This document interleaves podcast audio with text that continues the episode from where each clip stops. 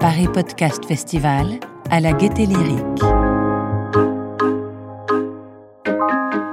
Suis en compagnie des deux grandes voix du Paris Podcast Festival, puisque je suis avec le directeur Thibaut de Saint-Maurice et Nina Cohen, directrice adjointe du Paris Podcast Festival. Bonsoir. Bonsoir. Bonsoir. Paris Podcast Festival 2020, trouvez sa voix. Alors cette première journée est en train de s'achever, la première journée dédiée aux professionnels du podcast, mais aussi à l'aspect business sur le secteur du podcast. Comment est-ce que ça s'est passé? Bah, je crois que ça s'est euh, bien passé euh, parce que euh, effectivement les professionnels ont répondu à l'appel. C'est vrai que cette journée elle était très orientée sur des questions on dit business, c'est-à-dire vraiment les questions de publicité, de monétisation, de comment est-ce qu'on peut construire des podcasts intéressants pour les marques, etc. Il y a eu beaucoup d'interventions avec beaucoup de, de retours sur des études de cas, sur des choses concrètes, précises, des campagnes, des stratégies qui s'élaborent.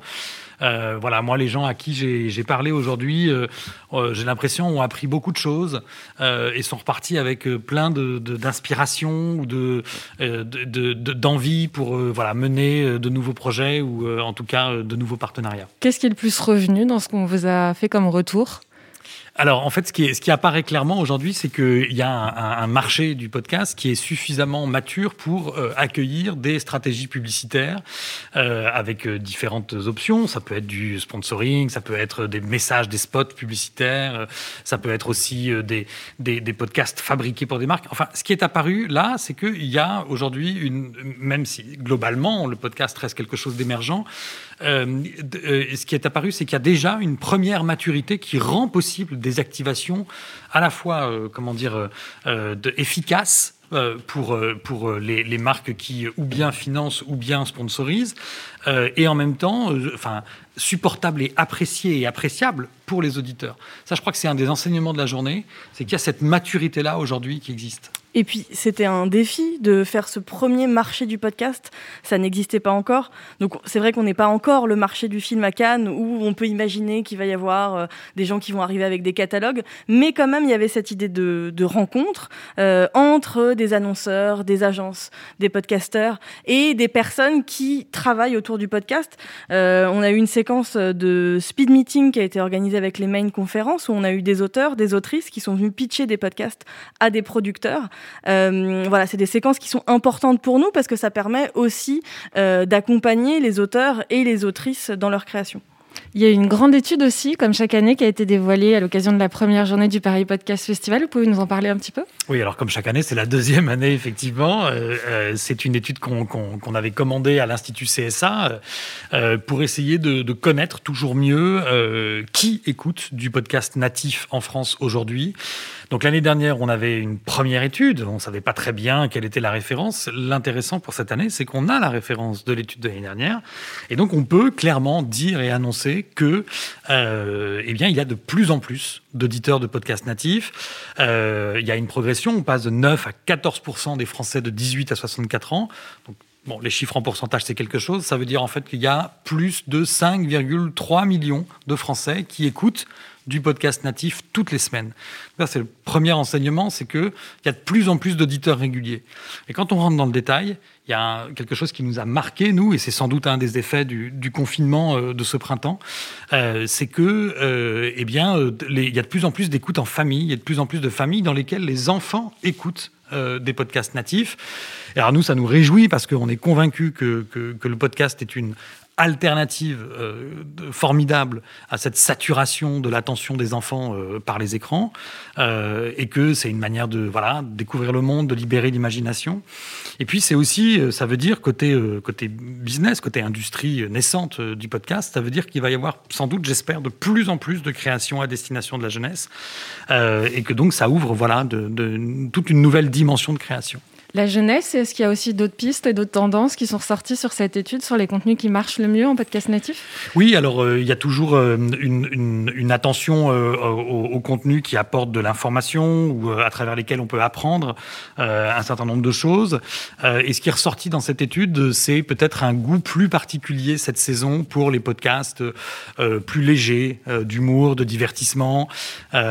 aussi pour les podcasts qui nous parlent de nous, au sens du bien-être et du développement personnel. Alors c'est un peu des catégories euh, d'études, mais ce que ça veut dire, je crois, c'est que euh, euh, cette année un peu singulière où on, a été confiné et où donc on, a été dans une sorte de suspension des, des, ordres ordinaires de nos existences, quoi, de manière un peu étrange pendant quelques semaines, a conduit les gens vers des contenus à la fois plus légers et en même temps qui leur permettent peut-être de réfléchir davantage à ce qu'ils sont en train de vivre. Alors ça, c'était pour la première journée. Qu'est-ce qui va se passer demain à la Gaieté Lyrique pour euh, le Paris Podcast Festival? Alors demain, c'est toujours une journée professionnelle, mais plus élargie. On va plutôt questionner, on va faire des débats. Euh, on va parler de la mesure d'audience, on va parler de la musique dans le podcast, de la, création en général, de comment est-ce qu'on va exporter son podcast à l'international, et puis aussi comment des créations internationales vont venir être euh, créées en France. Euh, on va aussi parler de podcast et de confinement. L'idée, c'est de questionner l'écosystème, de voir où on en est. on avait déjà fait une table ronde l'année dernière sur la mesure d'audience. Cette année, ça nous a a semblé nécessaire d'en refaire une, étant donné qu'il y a eu énormément euh, d'évolutions, de nouvelles normes euh, et de nouveaux acteurs sur cette, euh, sur cette question-là. Et puis, et puis toujours des ateliers euh, à destination des podcasteurs et des podcasteuses en devenir qui ont envie de découvrir un petit peu les coulisses des podcasts, euh, comment est-ce qu'on fabrique un podcast, euh, comment vivre de son podcast, enfin voilà, tous ces, ces, questionnements qui vont pouvoir euh, aider les podcasteurs et les podcasteuses euh, à fabriquer des podcasts. Alors, vous avez dû adapter les normes, évidemment, du festival euh, au Covid. Euh, pour tous ceux qui écouteraient ce podcast, qui auraient eu envie de venir à la Gaieté Lyrique pour assister à ce festival et participer à ces tables rondes, ces débats, comment est-ce qu'on peut écouter à distance? Alors, euh, effectivement, cette année, c'est un peu particulier. Donc, euh, déjà, l'ensemble des ateliers et des débats qui auront lieu euh, demain seront captés en, en, audio et donc seront dans la suite de ce flux de podcast. Et puis, il y a toute une partie de ces séquences qui seront aussi accessibles sur, sur nos réseaux en, en stream. et donc, il faut voilà, suivre. Alors, on n'a pas pu tout retransmettre. Ça, aurait été un peu, trop, un peu trop compliqué pour nous. On est encore un jeune festival. mais on, a presque sur l'ensemble du festival, la moitié euh, du festival qui est euh, accessible euh, en, stream sur, sur les réseaux ou en audio sur, sur le flux de podcast du Paris Podcast Festival. Voilà, et demain, c'est largement accessible, hein, puisqu'il suffit de se connecter sur la page Facebook du Paris Podcast Festival pour avoir accès à ces streams ou sur le, flux de podcast du Paris Podcast Festival. Alors le Paris Podcast Festival, c'est des tables rondes, c'est des ateliers, c'est des questionnements, c'est des échanges entre professionnels et personnes qui sont intéressées par le milieu du podcast et c'est aussi une compétition. Vous avez envie de nous en parler? Effectivement, on remet cette année neuf prix en tout. Euh, on a d'ailleurs un nouveau prix, euh, Radio France, qui salue les nouveaux talents, les talents émergents et indépendants du podcast français. Et puis, on a notre compétition officielle euh, avec notre jury.